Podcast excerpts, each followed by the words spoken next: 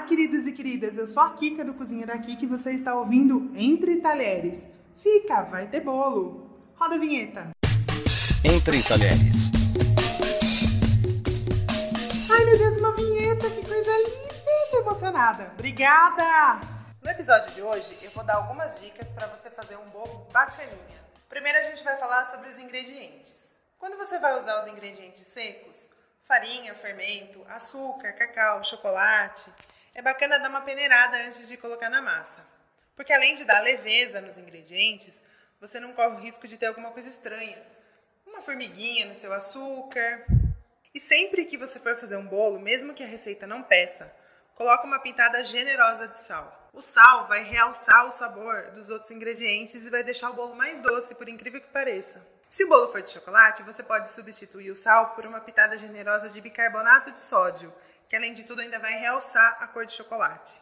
E sempre usar todos os ingredientes em temperatura ambiente para o seu bolo não solar. Então, uns 20 minutinhos antes de começar, tira o ovo, o leite a manteiga da geladeira, deixa entrar em temperatura ambiente e aí você coloca na massa. Algumas receitas, principalmente bolo de cenoura, pedem até uma xícara de óleo para um bolo. É muito óleo é tanto óleo que o trigo só vai absorver uma quantidade. O resto vai deixar a sua massa oleosa, né? Óbvio. Além de ser um desperdício de óleo, você está colocando calorias desnecessárias na sua receita. Toda vez que a receita pedir uma xícara de óleo, você pode tranquilamente substituir por um terço, metade da xícara, que a sua receita vai dar certo. Não custa lembrar que a gente coloca a massa crua na forma até metade ou no máximo dois terços, que é para o bolo, a hora que ele crescer, não vazar da forma, não sujar o seu forno, porque é um saco limpar forno, né? Vamos combinar. Quando você usa principalmente uma forma redonda, daquelas com furo no meio, ao invés de untar e enfarinhar, você pode usar açúcar no lugar da farinha. Então você unta normalmente com a manteiga, passa o açúcar no lugar da farinha. Isso vai deixar a casca do bolo mais saborosa, mais bonita, mais brilhante. E não vai ficar aquela marca feia da casca de farinha em volta do seu bolo. E se for um bolo de chocolate, você pode usar chocolate em pó ou cacau no lugar da farinha e no lugar do açúcar, que é para o bolo ficar mais bonitão. Se você for usar uma assadeira retangular, o papel manteiga é mais prático do que untar e enfarinhar.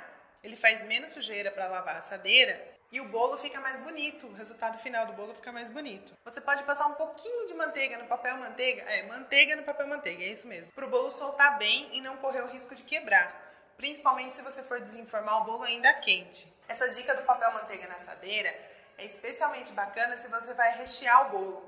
Assim que o bolo sair do forno, se ele formou aquela barriga, cresceu só no meio e não cresceu nas laterais, você já vira ele quente em cima de um tabuleiro de ponta cabeça.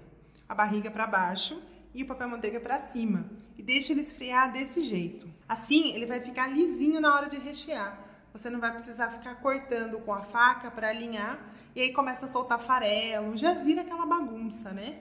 Além disso, enquanto esfria, o papel manteiga protege o bolo para ele não ressecar a massa. E falando em rechear bolo, a gente sempre recheia o bolo com tudo frio.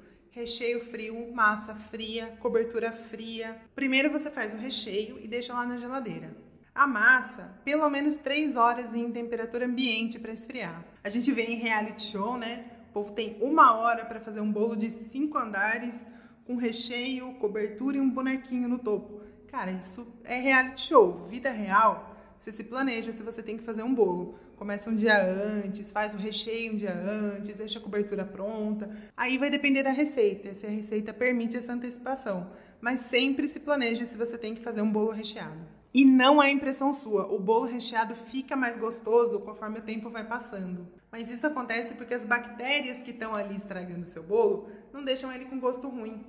Então, aquele bolo que já está há quatro dias lá na geladeira, do aniversário do seu sobrinho, que foi no sábado passado, esquece, vai para o lixo, porque você vai ter uma contaminação alimentar com ele. Então, para o seu bolo recheado durar um pouquinho mais, não use nem guaraná, refrigerante e nem leite fresco puro para regar a massa na hora de montar. É sempre bom regar a massa com uma calda para ela ficar úmida. Aí você pode fazer uma caldinha fervendo açúcar, água e especiarias para regar o bolo na hora de montar. Sobre a temperatura do forno, a não ser que a receita seja muito específica e mande você colocar o bolo dentro do forno desligado, o forno tem que estar sempre pré-aquecido. Vai começar a receita?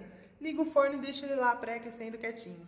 E bolo é uma coisa que tem toda uma memória afetiva, né? A minha avó fazia um bolo com fanta na massa. Hoje em dia a gente não usaria refrigerante para não deixar o bolo doce, não deixar o bolo artificialzão. Mas é uma receita que eu perdi, não tenho mais, ninguém da família tem essa receita. E eu sinto muita vontade de reproduzir esse bolo em casa. Lá no Cozinha da Kika tem várias receitas de bolo, mas eu quero saber de você. Qual a sua receita de bolo preferida? Qual a receita de bolo que mais te desperta uma memória afetiva? Conta pra gente!